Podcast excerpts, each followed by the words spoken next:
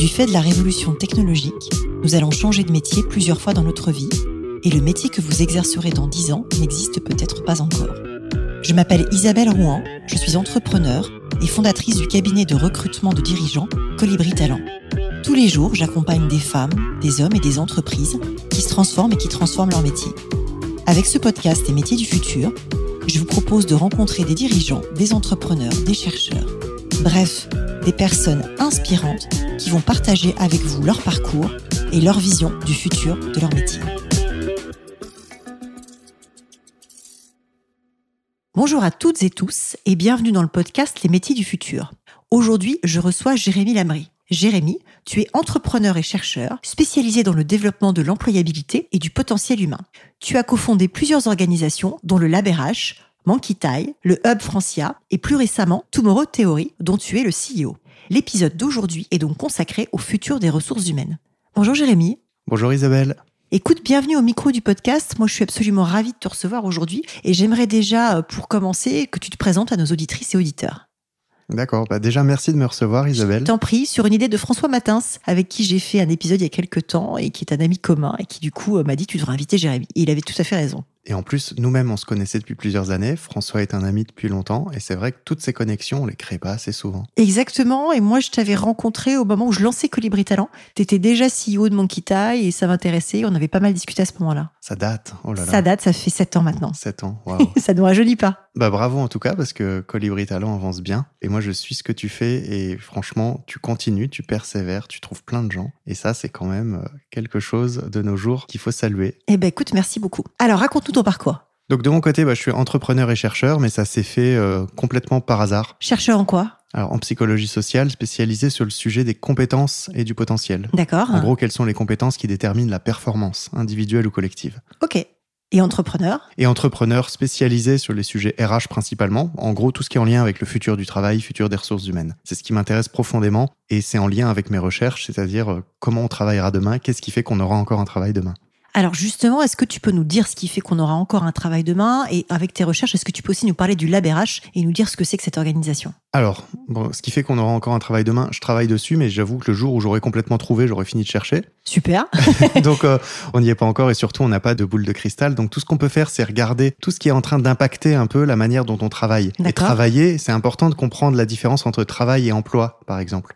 Et ça, quand on a créé le LabRH, c'est quelque chose qu'on avait en tête. Donc le travail, c'est l'activité rémunérée par laquelle on crée de la valeur socio-économique. D'accord. Sachant que le socio, on l'a un peu oublié au passage. on a surtout mis de la valeur économique. Donc ça, c'est le travail. Et en fait, l'emploi, c'est le cadre qu'on met sur ce travail. Donc ça mmh. peut être par exemple un CDI. Et aujourd'hui, quand on dit qu'il y a du travail, en réalité, on dit qu'il y a de l'emploi. Et quand on regarde ce que l'IA touche, on dit que l'IA va toucher les emplois. C'est vrai, mais elle va surtout toucher le travail. C'est-à-dire, elle va toucher ce que ça veut dire de créer de la valeur demain. Parce que si l'IA fait mieux que l'humain ce que l'humain est censé faire, comment l'humain crée de la valeur demain? Ça, c'est tout le sujet. Et donc, c'est à ça que je m'intéresse. C'est une fois que l'IA a pris ce qu'elle pouvait prendre, quels sont les sujets sur lesquels l'humain crée de la valeur Et pour penser ça, il faut arriver à repenser la manière dont les organisations considèrent tout ce qui tourne autour de la culture, autour des valeurs, autour de leur impact. On parle souvent des enjeux des parties prenantes. Mais comment est-ce que les entreprises, en fait, regardent leur communauté locale, les gouvernements, les enfants, des gens qui sont pas forcément amenés à travailler directement avec elles tout de suite mais pourtant que si elles ne les gèrent pas, elles n'arriveront pas à créer une société qui se tient demain. Le LabRH est parti d'un peu tout ça. Et ça fait 8 ans, je crois, que vous faites ça. Vous êtes combien? C'est qui? Alors, le LabRH, euh, donc le LabRH, c'est plus, moi. C'est plus toi. Déjà, au départ, je l'ai monté avec Boris Sirbé en 2015.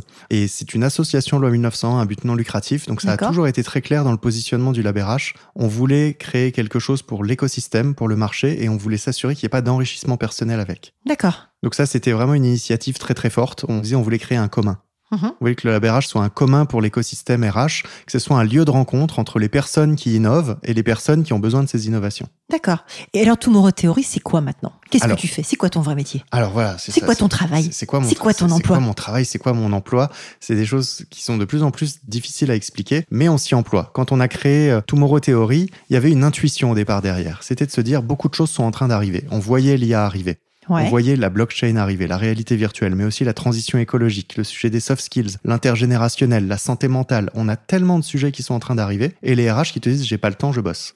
D'accord. Et donc, Tomorrow Theory, c'est un studio d'innovation RH qui a pour but d'aider les RH à intégrer toutes ces grandes tendances, qu'elles soient technologiques ou sociétales. Comment est-ce qu'on les fait entrer dans la culture? Comment est-ce qu'on en fait des process? Comment est-ce qu'on fait en sorte pour que les gens soient compétents sur ces sujets? Et comment on crée une culture d'entreprise qui est résiliente et cohérente par rapport à tous ces changements? Et c'est quoi le modèle économique de tout ça? Alors, le modèle économique, c'est le même euh, modèle économique qu'une boîte qui, par exemple, comme Faber Novel, ouais. euh, ou qu'une boîte de conseil en général. C'est de l'honoraire On ne fait pas de conseil, ça va être de l'honoraire. C'est-à-dire qu'on va faire de la sensibilisation. Donc, ça peut être ça, ça peut être des conférences, ça peut être des ateliers, ça peut être des séminaires. On organise aussi des, beaucoup de séminaires de dirigeants, de managers. Et après, il va y avoir toutes les missions d'accompagnement stratégique. Récemment, par exemple, on a aidé ADECO à repenser sa stratégie IA. D'accord. Euh, et après du prototypage, donc là ça va être quand on cherche à construire le futur, imaginer le futur avec des ateliers de prospective ou alors créer des outils d'intelligence artificielle ou des outils dans la blockchain. Donc à chaque fois en fait ça va être des modèles qui sont plutôt à la prestation. Super intéressant. Et quel lien toi tu fais aujourd'hui entre intelligence artificielle et travail? Parce qu'on a un tout petit peu parlé au début de l'épisode, mais pour creuser un peu notamment avec les IA génératives et l'arrivée de ChatGPT qui fait couler beaucoup d'encre, on a parlé de 300 millions de suppressions d'emplois, de un quart des métiers menacés. Après c'est une étude Goldman Sachs, mais quand on la lit dans le détail, on se rend compte qu'on parle aussi de 7 points de progression du PIB dans cette étude. Mhm. Qu'est-ce que tu vois, toi, arriver à ce niveau-là? Alors, ça dépend de l'horizon de temps auquel on parle. Je vais me placer à l'horizon de temps qui me paraît le plus significatif, c'est-à-dire celui à partir duquel l'intelligence artificielle est capable d'exécuter n'importe quelle tâche qu'un humain pourrait exécuter. D'accord. Mieux que l'humain. Et donc, on ne sait pas quand ce sera. Est-ce que ça sera dans 10 ans? Est-ce que ce sera dans 20 ans? Donc là, on ne parle pas à ce stade de suppression d'emploi, de travail, quoi que ce soit. Là, on parle simplement d'une capacité technologique. D'accord. Pourquoi c'est important de faire la différence? Parce que on prend l'exemple dans les supermarchés. On pourrait mettre des caisses automatiques partout aujourd'hui. On n'a plus besoin des hôtes de caisse. Mais on a encore des hôtes de caisse pour deux raisons. Un, parce qu'on a un contrat social en tant qu'employeur, et ces entreprises-là donc doivent préserver les emplois. Et deux, parce que certaines personnes en fait n'ont pas envie de passer à la caisse automatique, elles ont encore envie d'avoir de l'humain. Et donc ça, ça implique forcément que les hôtes de caisse, on doit les former pour plus de services et tout ça, mais on arrive à préserver de l'emploi comme ça. Donc c'est pas parce qu'une technologie peut faire quelque chose, c'est pas parce qu'une technologie peut supprimer plein d'emplois qu'elle va les supprimer tout de suite. Tout à fait, c'est un sujet de gouvernance et pour euh, avoir eu le privilège de travailler aussi avec des enseignes de retail qui ont effectivement beaucoup d'hôtes et d'hôtesses de caisse, ils les ont changés dans certains cas en agents de service comme tu dis, mais aussi en data analyst. C'est-à-dire que moi ce que je vois, c'est notamment ils ont fait ça avec Simplon qui euh, forme différents publics à des métiers de la tech et du coup ils ont formé ces publics-là et ça démontre bien que tout le monde peut changer de métier pourvu qu'on l'accompagne. Exactement, parce qu'en fait, c'est encore une fois, l'emploi, c'est le cadre qu'on donne au travail. Le travail, c'est l'activité par laquelle on crée de la valeur. Et finalement, une personne, il n'y a pas de raison qu'elle soit enfermée dans une forme d'activité. Et alors, ton studio euh, RH, justement, Tomorrow Theory, est-ce que vous recrutez en 2024 et si oui, sur quel profil? Alors, pour l'instant, on a un modèle d'entreprise fluide. Oui, on prévoit de recruter deux postes. D'accord. Donc, un poste plutôt consultant, un poste plutôt communication. D'accord. Parce que le modèle de Tomorrow Theory, aujourd'hui, il est assez épuré. On travaille avec une vingtaine de freelances sur de nombreux projets. En revanche, on essaye pour l'instant de garder la structure la plus petite possible pour être sûr d'avoir le bon modèle économique. Ça marche. Alors que si on embarque trop de personnes, on sera obligé de continuer à vendre ce qu'on sait vendre pour s'assurer de continuer à ramener des sous pour payer ce qu'on doit payer. Et c'est quoi ta vision du futur des RH, à part qu'ils n'ont pas le temps et que Tomorrow Theory va les aider? Alors, alors, je sais pas si on va les aider, on essaye en tout cas, et en tout cas, on peut pas être les seuls. Si on est les seuls, c'est sûr que ça marchera pas. Il faut beaucoup, beaucoup de gens pour aider la fonction RH.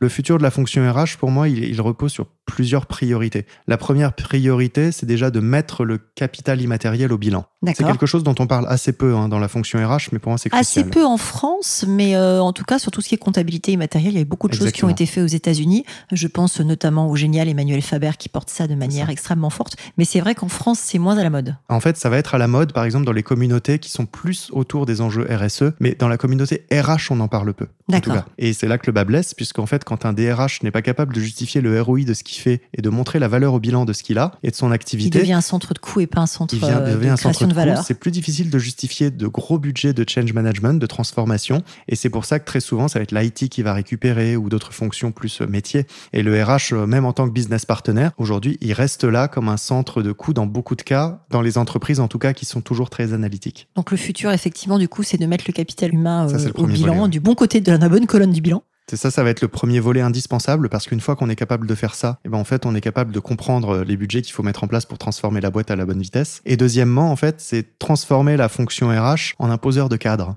D'accord. Donc la fonction RH aujourd'hui, elle est très mal perçue. Elle Mhm. est très mal perçue parce qu'elle est encore très administrative. Ouais. Je pense que l'intelligence artificielle va pouvoir comme on dit en anglais, c'est très moche, mais streamliner les process.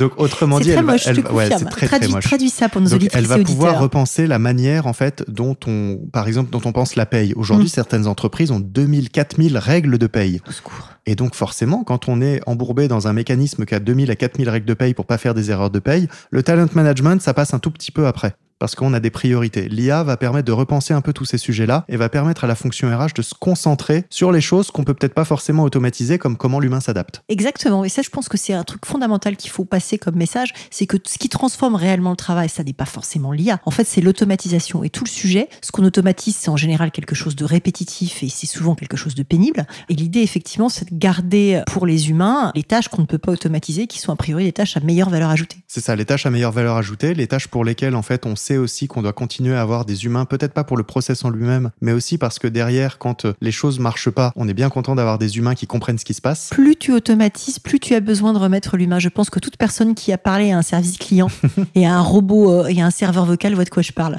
Oui, oui, Après, la vraie question, c'est aussi la quantité de tâches qu'un être humain peut gérer avec sa charge mentale. Mm. Et donc là, on se dit, mais un humain, demain, en fait, ça va être un homme orchestre Mm. ou une femme orchestre. Il va pouvoir gérer 50 000 sujets parce que finalement, l'IA fera tout le reste. Je pense pas que ce soit le cas parce qu'un être humain a une quantité limitée de bande passante et qu'on aura toujours besoin de gens qui seront peut-être pas forcément à plein temps sur tous les sujets, mais qui seront, comme on dit en anglais encore une fois, honneurs, qui seront responsables de certains sujets. D'accord, très intéressant comme analyse.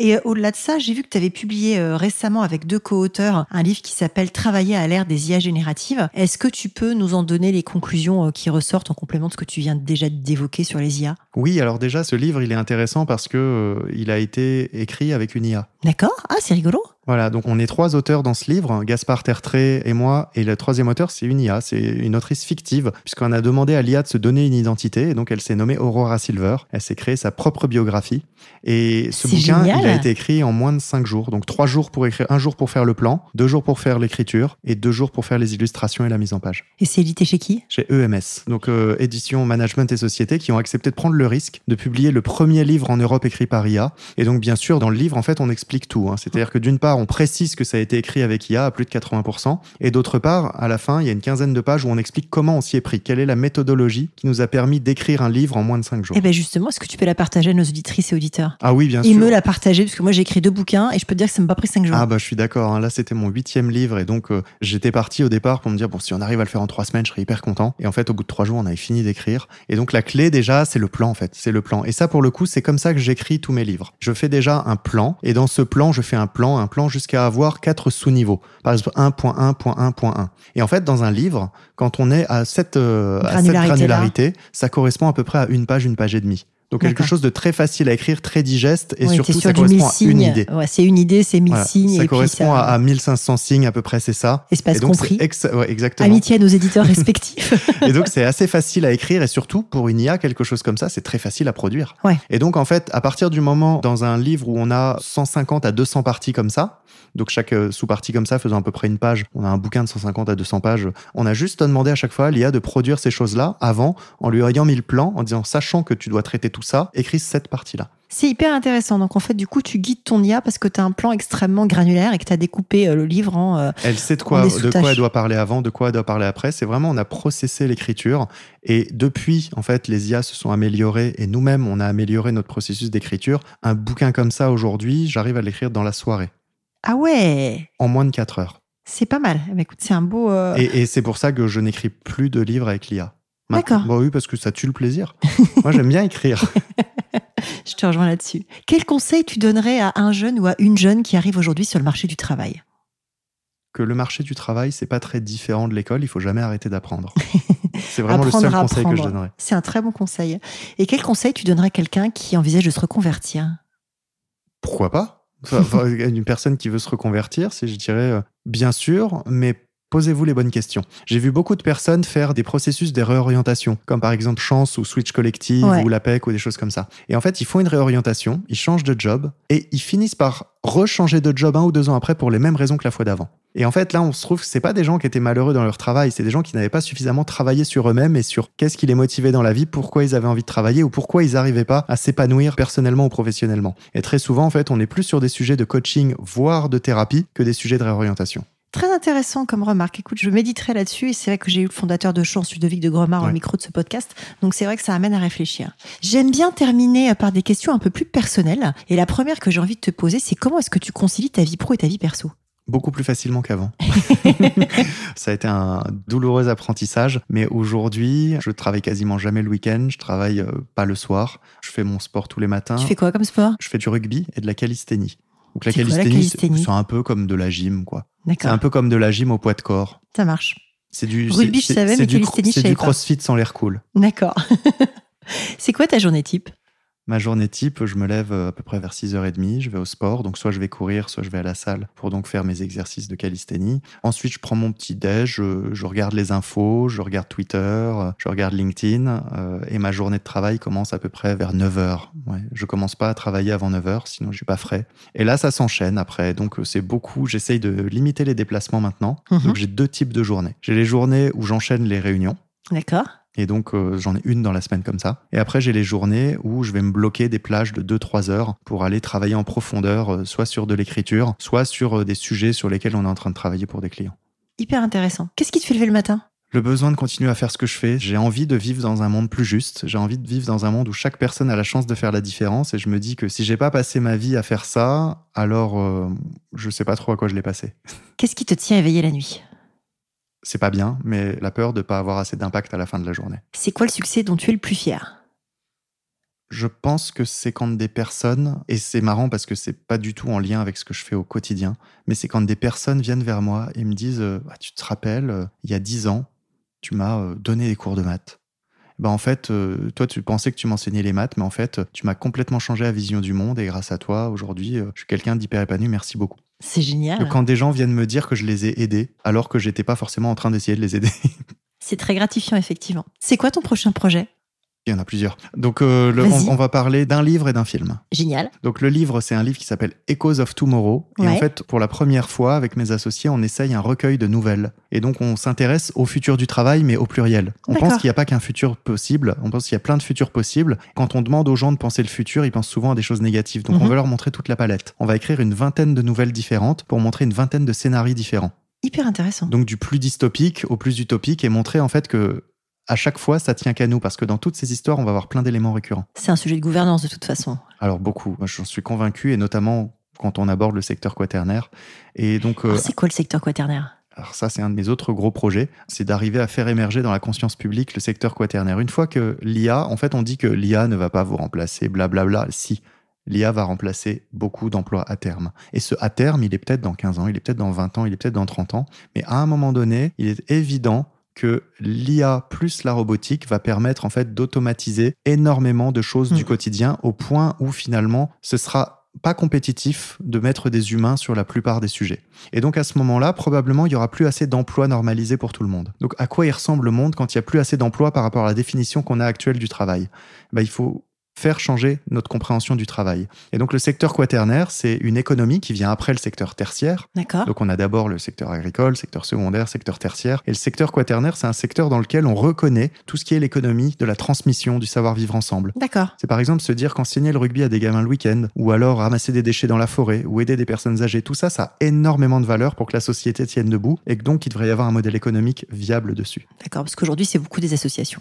Aujourd'hui, ça va être beaucoup des choses qui relèvent de l'association, avec des modèles économiques pas forcément extrêmement viables, euh, qui sont mal payés, des métiers mal reconnus. Et je pense que ça, c'est ce qui sera le cœur de notre société demain. Et j'aimerais beaucoup contribuer à faire émerger le secteur quaternaire. Et alors le film, le projet du film, c'est quoi? Parce que tu disais un livre et un film. Oui, le film, c'est plus sur de la fiction. Donc euh, en tout début d'année, on avait sorti un premier mini-film qui s'appelle Explorer, qui était Star Trek. Et j'aime bien en fait me projeter dans la fiction et dans le futur pour essayer de penser les choix qu'on doit faire aujourd'hui. J'ai toujours cette réplique de dire les choix qu'on fait aujourd'hui déterminent le futur qu'on aura demain. Et ça, j'en suis absolument convaincu. Et en utilisant la fiction, ça permet un peu de projeter ça. On crée une fiction qui est un peu basée sur Star Trek, ce genre d'univers-là, dans un monde qui aurait réussi à surmonter ces grands défis. Et en fait, on explique dans ces films-là comment on s'y est pris pour surmonter les grands défis? Donc le but, c'est d'inspirer. Super intéressant. Est-ce que justement, tu as un livre, un podcast, un média à conseiller à tous ceux qui s'intéressent au futur du travail? Euh, le tien déjà. Oh, merci. bah non, mais c'est vrai. Je veux dire, t'es quand même à fond là-dessus. Et après, euh, j'ai pas fait ma liste et je suis pas très bon pour euh, donner ces choses-là de mémoire. Mais hum, vous savez quoi? Quand Isabelle postera sur le podcast sur LinkedIn, je mettrai plein de liens en commentaire. Ça marche, on va le faire comme ça. Et justement, si nos auditrices et auditeurs veulent te contacter, c'est quoi le meilleur canal? LinkedIn? LinkedIn, oui. LinkedIn. Ça marche. Eh ben écoute, merci beaucoup, Jérémy, d'avoir euh, pris le temps de ce podcast. Merci Isabelle. À bientôt. À bientôt.